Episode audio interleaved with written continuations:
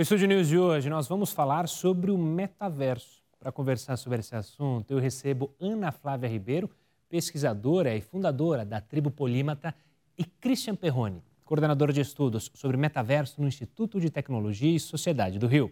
Sejam bem-vindos, Ana, Cris, um prazer receber os dois aqui. Eu queria começar, nada mais óbvio do que de onde surgiu primeiro esse termo, metaverso, Cris.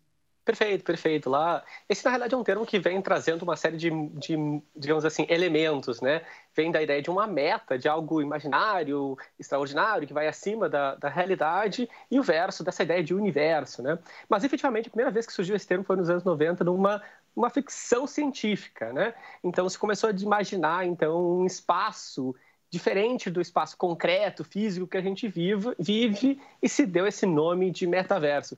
Mas a verdade é que ele ressurge alguns anos atrás, como justamente dentro desse espaço aí de gamers, desses universos gamers que vão aparecer. E aí, obviamente, ano passado, né, com aquele grande anúncio do Roblox de que ele era uma empresa de metaverso e que vem logo depois seguido pela empresa hoje Meta, antiga Facebook, aí efetivamente ele ganha a boca do povo e todo mundo está falando exatamente desse nova, digamos assim, nova forma de entrar na internet. Ou melhor, será que a gente vai entrar na internet ou se a gente vai estar na internet, ou melhor, estar no metaverso, né?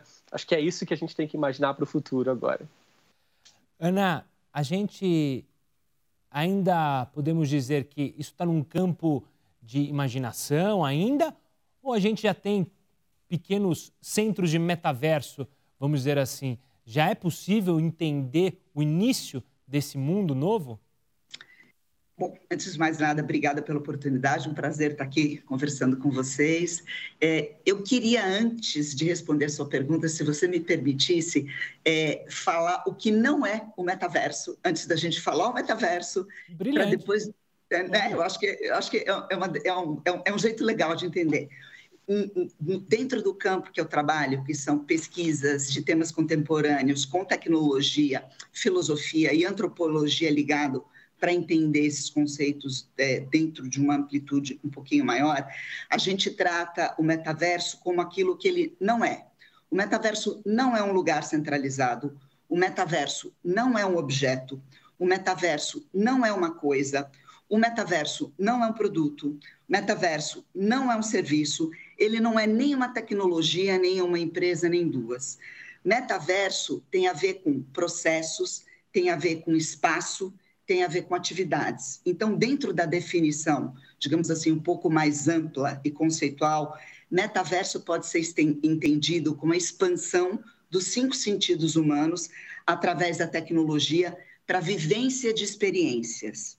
Então, quando a gente fala de metaverso, seja da empresa Meta, ex-Facebook, ou da Roblox, ou de qualquer outra tecnologia embarcada, a gente está falando de empresas que propiciam ferramental uh, para algumas dessas camadas que compõem o metaverso, que vão desde a infraestrutura até a descoberta, a experiência, é, a entrada e a saída do metaverso, mas dentro desse contexto maior, ou seja, é, expansão dos cinco sentidos de nós, do corpo humano, através do uso de ferramental tecnológico. Então, se a gente entender dentro desse conceito, sim, nós já temos pequenos proto-metaversos ou iniciativas que seriam iniciativas metaversicas. A gente pode dizer que a gente está, sim, no começo desse admirável mundo novo.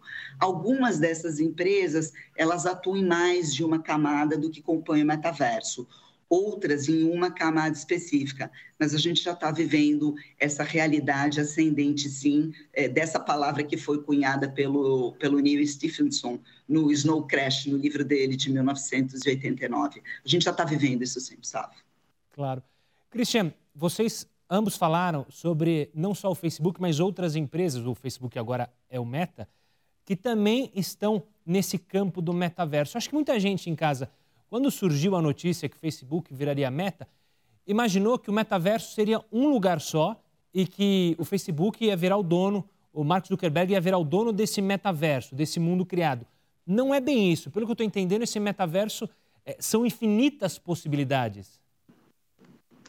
Isso, eu acho que essa é a melhor compreensão. Eu adorei a definição da Ana, assim, seja, ótima forma da gente compreender esse espaço, porque eu sempre digo que, na realidade, o que a gente está vivendo no dia de hoje é o que a gente poderia chamar de metaverso 1.0, né? ou proto-metaverso, como você bem colocou, Ana. Eu achei fantástico ali a sua colocação. E a verdade é que hoje a gente, o que a gente tem é algumas possibilidades de alguns metaversos ali que estão tentando surgir, né? Nós temos alguns espaços, uh, como que vem do Roblox, o espaço que está sendo formado pelo Meta, meta, mas eu acho que até a própria palavra metaverso talvez seja errado. O melhor seria a gente imaginar metaversos, porque eu imagino que a grande, a grande sacada aqui é a gente imaginar um espaço interoperável. Vamos imaginar lá nos anos 80, nos anos 90, quando a internet foi criada, a gente imaginou não uma internet só comercial, né? A gente não tem só .com, a gente tem ponto .br, a gente tem .net, a gente tem .edu, .gov. De alguma forma, a gente imaginava uma multiplicidade de, de, redes juntos de uma rede. Isso na internet.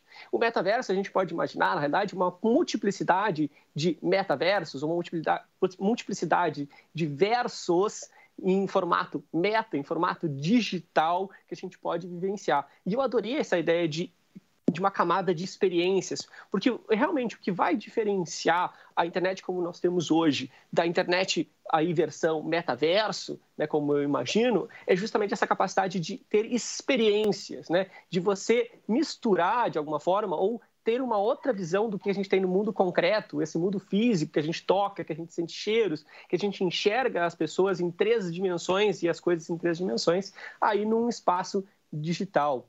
Né? Então, para mim, me parece que a grande sacada aqui é que a gente vai falar de metaversos, de um conjunto de empresas, de um conjunto de espaços, de um conjunto de ambientes que a gente pode vivenciar aí através dessa lógica tecnológica de metaverso. É, eu, eu diria até, se você me permite, que a gente tem um conceito, com dois, a gente tem alguns duelos de titãs acontecendo aí é, simultaneamente, tá? O primeiro duelo de titã é o conceito do metaverso jardim murado versus o metaverso jardim aberto. O que é um jardim murado? Você imagina um país. Um país ele é composto de fronteiras. Para você entrar e sair desse país, você carrega o seu passaporte, a sua identidade, aquilo que você é, a tua única identidade, ou seja, você é aquela pessoa dentro daquele país, dentro daquele universo que é aquele país, e lá você tem que estar de acordo com determinadas regras e leis específicas. É, um metaverso, como o metaverso do Meta, ele pode ser entendido como jardim murado, ou seja, é um mundo próprio, a Zuckerberglândia, digamos assim, onde toda e qualquer empresa ou pessoa que decidir fincar presença provavelmente vai estar sujeito a uma série de conceitos legais, políticos, sociais que ninguém tem muita ideia de quais são, porque a gente está em plena construção de todo esse arcabouço legal, jurídico, comportamental, que vai reger a tua presença, seja como pessoa física, seja como pessoa jurídica, nesse conjunto de experiências. A questão é que, em paralelo a esse jardim murado, que é o universo do Zuckerberg, você tem uma série de outras iniciativas que é das, das comunidades mais anárquicas, mais abertas, todas suportadas pela blockchain e por, e por uma série de protocolos que regem que ninguém pode ser dono da sua identidade do metaverso e que você tem que poder portar essa sua identidade, seja ela qual for, é, pulando de metaverso em metaverso. Então, existem duas brigas. A briga é entre as grandes empresas de tecnologia, Apple, Microsoft, Facebook, Google, a própria Roblox, Fortnite, Epic Games, que estão cada uma construindo o seu metaverso. Em paralelo, milhares de outras iniciativas que não são muradas, que são ambientes livres, muito anárquicos, muito, digamos assim, sem dono, onde, em teoria, você poderia portar a sua identidade digital pulando de muro em muro. Então, são duas grandes brigas, eu acho, Gustavo e Cris, simultaneamente. Quem que vai ganhar essa guerra? Se realmente o metaverso vai ser um conceito fechado, murado, parecido com as fronteiras de um mundo, de um país, ou se nós vamos ter em paralelo é, múltiplos metaversos onde é, a liberdade e o perigo, digamos assim, reside numa escala exponencial, exponencial e um outro ambiente mais controlado. Eu acho que o Mark Zuckerberg e a Meta vai ter muita, eles vão ter muita dificuldade em se colocarem como o único dono, provavelmente vão ser um, vão ser um player importantíssimo. Mas eu duvido que o metaverso tenha um dono especificamente ou que a gente consiga, a curtíssimo prazo, consensuar quais são as leis e regras mínimas de convivência entre os distintos metaversos que vão ser oferecidos é, para as nossas experiências. Eu quero falar dessa terra sem lei. É, posso só colocar é, um detalhe para justamente ficar claro na nossa conversa, Cris, e passo a palavra para você. O metaverso, como vocês estão falando, ele já é uma realidade? Ou a gente ainda corre o risco do metaverso é, ser mais uma daquelas tecnologias que não vão para frente? É, eu vou fazer uma analogia aqui, é, me corrija se estiver errado, mas a televisão 3D que surgiu como, olha, a televisão 3D vai mudar o mundo. Hoje em dia ninguém mais fala em televisão 3D. O próprio Blu-ray, ou seja, tecnologias que surgem, mas que desaparecem. O metaverso já, é, já ultrapassou essa barreira, Cris? Olha, essa é uma ótima pergunta, porque é justamente aonde, aonde eu ia queria chegar aqui. Tudo a gente a está num processo muito inicial ainda, de que a gente não tem uma noção de como isso vai se formar, né? E a grande exemplo do que eu queria colocar, eu adorei a, a analogia dos, dos, jardins murados, porque efetivamente é uma analogia muito boa com aquilo que é a internet, né? A internet em si é um, um espaço relativamente anárquico, você não tem um centro real específico que vai criar, e, uma, e as grandes redes são jardins morados, né? São instrumentos, arquiteturas fechadas, né? Plataformas fechadas com as suas próprias regras. Então a gente está bem nesse elemento inicial. A grande questão é, imagina que você comprou um determinado roupa para um avatar, sei lá, uma bolsa da Gucci que você utiliza no metaverso X. Será que eu vou poder utilizar no metaverso Y? Como é que será que eu vou poder portar isso? É, é um detalhe assim bobinho que hoje a gente não se dá conta, né? Para usar a mesma analogia que a Ana estava falando, quando a gente vai passar de uma fronteira de um país para outro, é fácil, né? Eu posso levar uma série de, de elementos, assim, de um país para o outro, claro, dentro das permissões. Mas no sentido do, dos metaversos, a gente vai precisar de uma série de outras permissões. A gente vai ter permissões de saída, permissões de entrada e fazer com que os programas se conversem. Tá? Então a gente está ainda no processo de entender como é que vai ser essa para a palavra assim mais técnica, como é que vai ser essa interoperabilidade de espaços, né? Como esses espaços vão funcionar em paralelo. Mas aí, para responder a tua pergunta, uh, eu acredito que o metaverso ele está nesse umbral. E um, ponto interessante de a gente falar em, oposição à TV 3.0, a 3, TV 3D, né, é o fato que o metaverso não é uma tecnologia, ela é uma série de tecnologias que vem em conjunto aqui e que se está buscando.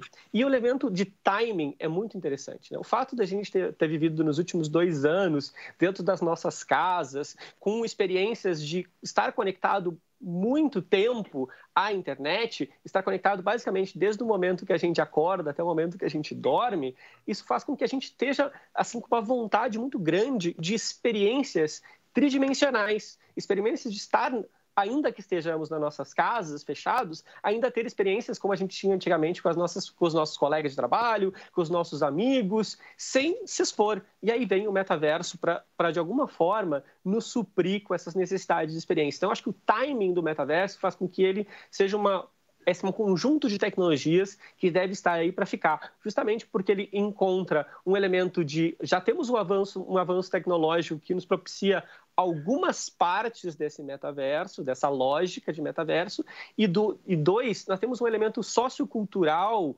aí que também nos impulsiona a querer este tipo de tecnologia. Claro, a gente ainda não está no metaverso Matrix, né? Eu digo que antigamente lá no fim dos anos 90, quando a gente veio aquele filme Matrix, a gente tinha aquela opção de uma pílula vermelha e uma pílula azul, né? A gente tinha que escolher entre estar na, na realidade física e entrar na Matrix e continuar na Matrix. Eu acho que o metaverso é um blend dos dois, é uma mistura dos dois. A gente ainda vai estar na realidade, mas vai ter uma realidade aumentada, vai ter uma realidade virtual. A gente vai ter uma, essa mistura de espaços físicos com espaços virtuais. A gente não chegou lá.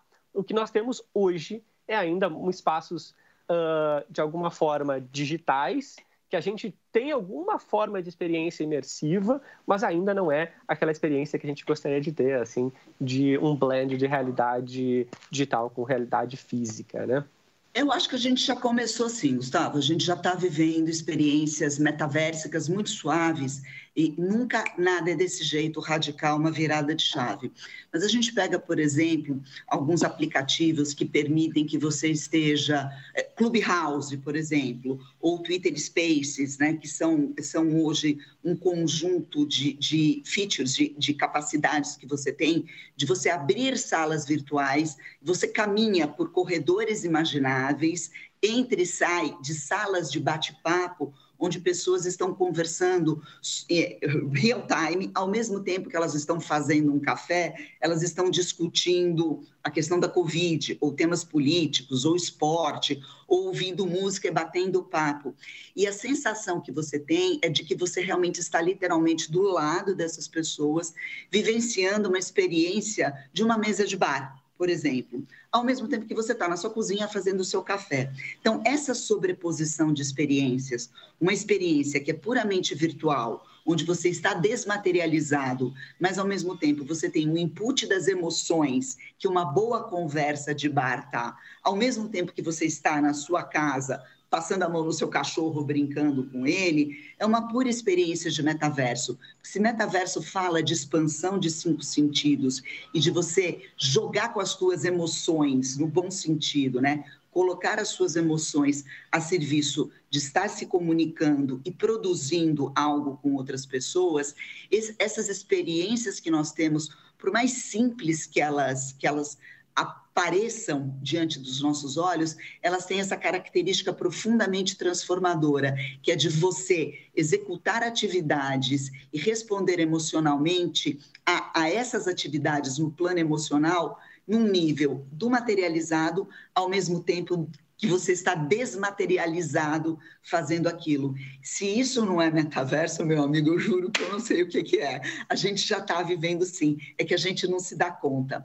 Claro que à medida que os gadgets vão crescendo, né? As luvas que te permitem sensação de tato quando você coloca ela, é, fones e, e, e óculos que te possibilitam realidades imersivas e realidades aumentadas vão se tornando mais volumosas e mais baratas, com maior acesso à população, o nível das experiências vai se sofisticando, mas o importante é que o conceito e a naturalidade com que nós já transitamos simultaneamente entre o mundo materializado e o desmaterializado já está incorporado dentro da psique coletiva. Então a gente já está vivendo sim em espaços metaversicos. Quando a gente fala nisso, eu quero deixar uma pergunta que a gente tem que ir para um rápido intervalo, mas já para vocês irem pensando. O risco filosófico de trocarmos a realidade, o Chris citou Matrix, pelo virtual. Existe esse risco? O metaverso pode impor isso para a humanidade? Ou seja, não quero mais a realidade, prefiro viver no meta, no metaverso, no metaverso X, no metaverso Y? Quero deixar essa pergunta porque antes a gente vai para um rápido intervalo e volta em instantes para falar desse assunto Ainda tem muito o que falar. Continue conosco. O Estúdio News está de volta para falar sobre esse tal de metaverso e a nova internet. Para falar sobre esse assunto, ou melhor, explicar esse assunto, a gente recebe a Ana Flávia Ribeiro, pesquisadora e fundadora da Polímata, e Christian Perrone, coordenador de estudos sobre metaverso no Instituto de Tecnologia e Sociedade do Rio. Ana e Cris, eu fiz uma brincadeira, né? na, antes de irmos para o break, pegando o gancho que o Chris tinha falado sobre Matrix, né? A gente corre o risco, ou isso é ter muito medo da ficção científica, de esquecer a realidade para viver só no virtual, Ana? É possível isso acontecer? Eu vou te dizer que não só é possível, como já está acontecendo, Christian, e esse é uma das maiores questões que nós, como sociedade, temos para resolver. É, o ser humano, a gente gosta muito de achar que nós somos seres racionais, que nós, temos, nós somos seres lógicos, né? Que a lógica é algo que, que movimenta o ser humano. Na verdade, toda a nossa racionalidade, todo o nosso corpo, ele está sempre a serviço das nossas emoções. Quando você propicia uma experiência imersiva, seja pequena ou média ou grande, mas que ela vai numa escalada, você tende a fazer o quê? Você tende a, a proporcionar eventuais sobrecargas sensoriais ao ser humano. E a nossa cabeça é, e as nossas emoções, elas reagem a esses estímulos sensoriais. Um ambiente de metaverso que parte desse pressuposto, que é uma expansão dos nossos cinco sentidos, ele pode sim sobrecarregar sensorialmente a nossa psique, as nossas emoções, e a gente começa a ter muita dificuldade em separar, eu não diria aquilo que é real daquilo que é irreal, porque o metaverso ele é real, ele não é material, mas ele é real. Então, lidar com esse tipo de realidade que não, não toca no concreto, né? não toca naquilo que é físico, ele pode dar uma bugada na cabeça das pessoas, sim.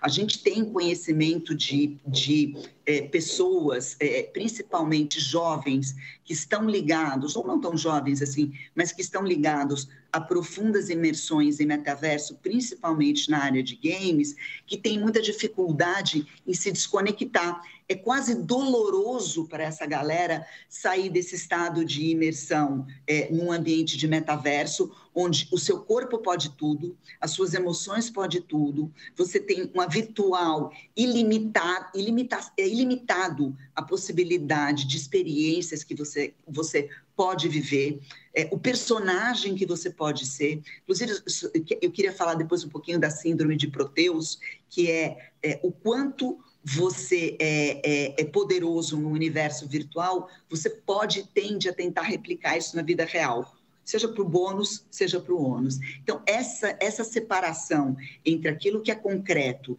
e aquilo que não é concreto, aquilo que é material e que é imaterial, é um dos maiores problemas, sim, que a gente vai ter que enfrentar daqui para frente. E tende a trazer uma confusão psíquica muito grande que nós, como sociedade, vamos ter que lidar com isso. Ô, Cris, eu queria ver a sua opinião e só colocar também para você comentar. A gente falou, né, sobre esse risco, a Ana falou agora sobre esse mundo novo que se pode tudo, essa terra sem lei. Como é que governos, porque as big techs, vocês já mencionaram, estão de olho nesse mundo. Mas como governos, grandes é, é, governos, governo americano, governo chinês, olha para esse mundo e com preocupação, é, como nossa sociedade deve olhar, já que essa terra sem lei pode virar um local para crimes, mesmo, mesmo, que, mesmo que crimes virtuais, crimes, né?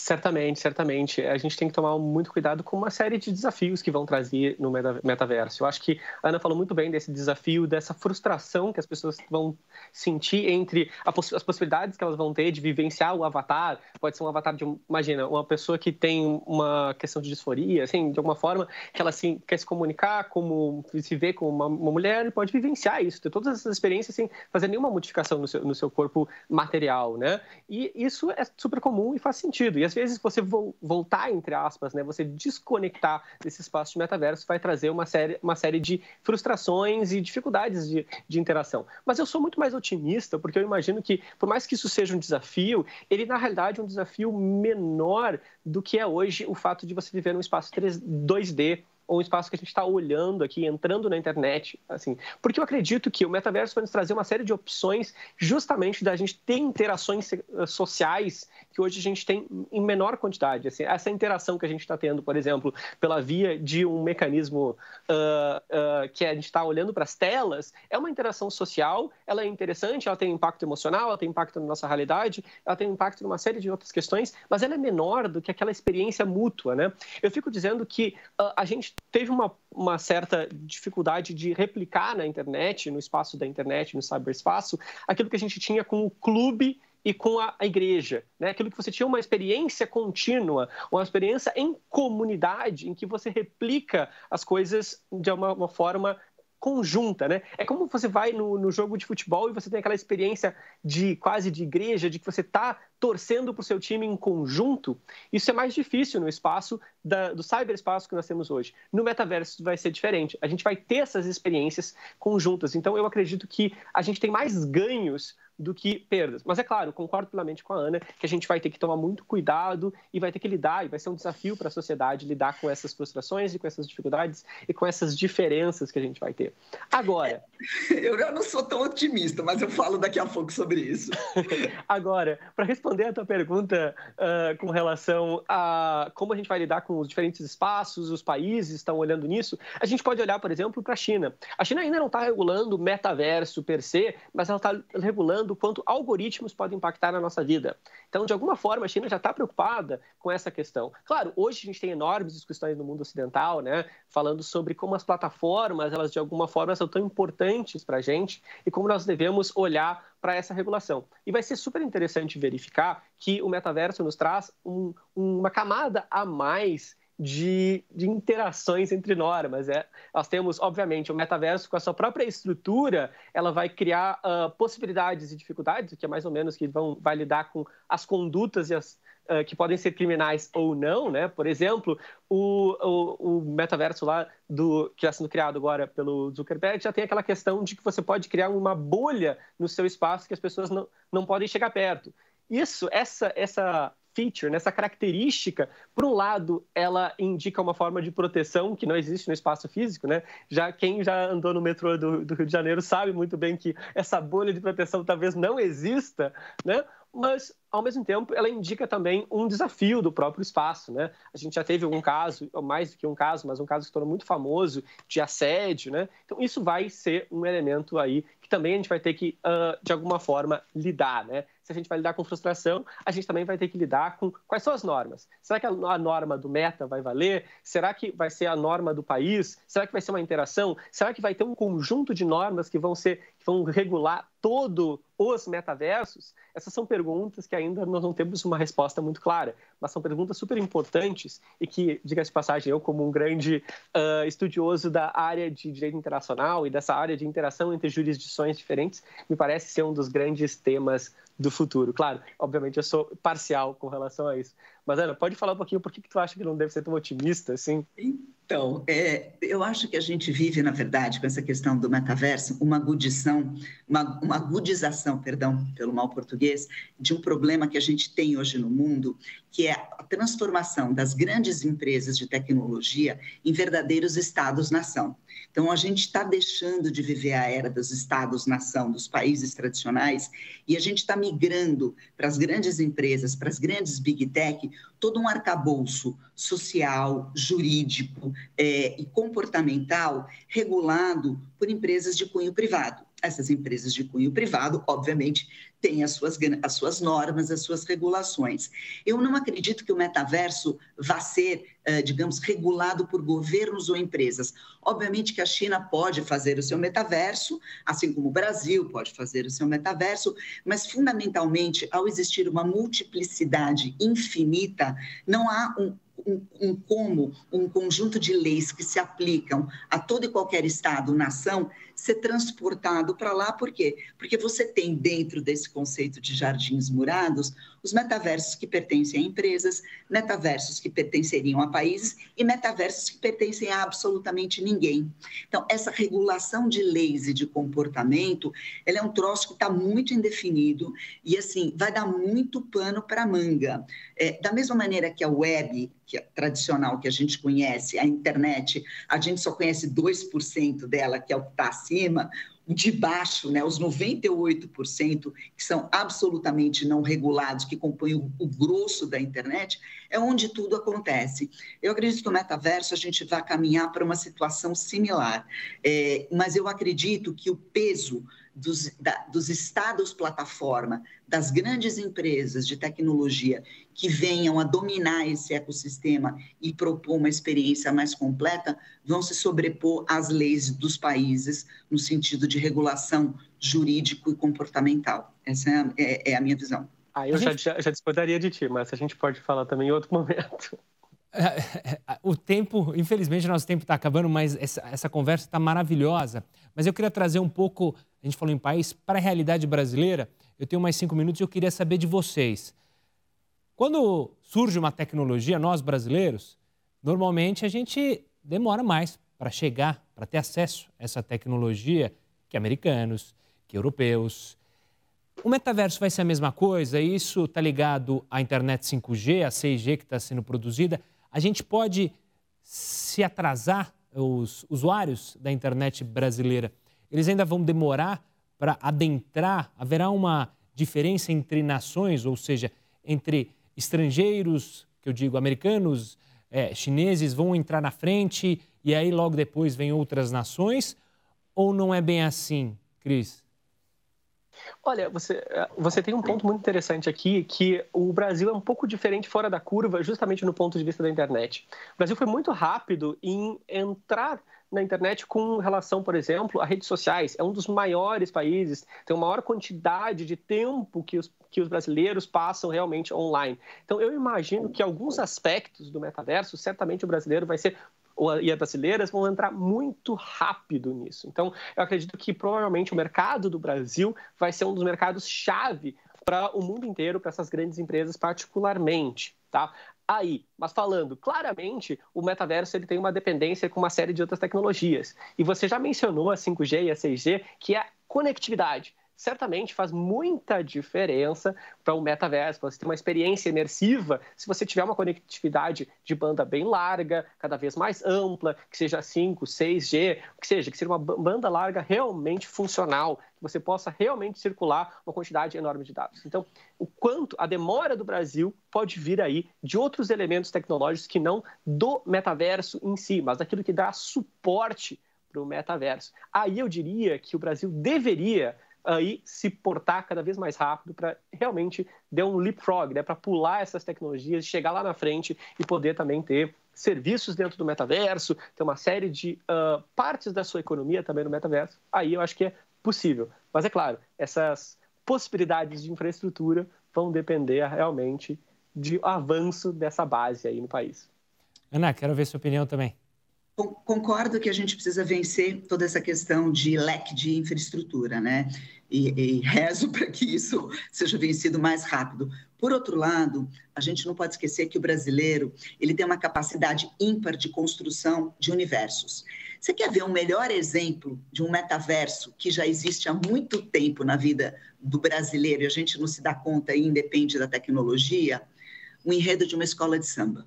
Um carnavalesco de escola de samba, ele tem que conhecer todos os aspectos da construção de um universo novo e ele tem que contar e fazer um grupo enorme de pessoas vivenciar uma experiência em 70 minutos. Então ele tem que conhecer samba enredo, alegoria, a história, construção, como é que isso se conecta, como é que isso é, ecoa, como é que as pessoas entram e saem desse universo. Então no dia que a gente der toda essa infraestrutura na mão de um carnavalesco de escola de samba, ele constrói um metaverso assim, ó, onde milhares de empresas podem se alocar e a vivência daquilo vai ser uma experiência fantástica. Então, eu acho que o brasileiro está muito bem posicionado, porque na arte de contação de histórias, na arte de criação de mundos, a gente tem uma experiência brutal que bota gringo no chinelo. É só vencer o problema da infraestrutura que a gente vai dar um banho na galera, você pode ter certeza. Ana, Cris, foi um prazer enorme falar sobre esse assunto, entender com dois craques sobre o assunto e vamos ver como será ou como serão os metaversos do futuro. Cris, obrigado pela participação. Quem sabe a nossa próxima conversa seja no metaverso, um Estúdio News lá no metaverso. Fantástico, seria um grande prazer. Pode contar com a gente. E eu Ana. adoraria ver o seu avatar, sabia? Estou curiosíssima para ver como é que ele vai ser. Eu fico imaginando como seria meu avatar também. Eu não sei se ia fugir muito da realidade, mas dá para pelo menos imaginar. Ana, obrigado também pela participação. Muito obrigada, foi um prazer. É, espero que as pessoas entrem com força nessa brincadeira, porque ela veio para ficar. Bom, o Estúdio News fica por aqui. Eu conversei com Ana Flávia Ribeiro, pesquisadora e fundadora da Tribo Polímata, e Christian Perrone, coordenador de estudos sobre metaverso no Instituto de Tecnologia e Sociedade do Rio. Você já pode acompanhar essa entrevista lá no nosso canal no YouTube, no Play Plus e também pelo nosso podcast, disponível tanto no Spotify quanto no Deezer. Eu espero você no próximo programa. Tchau, tchau.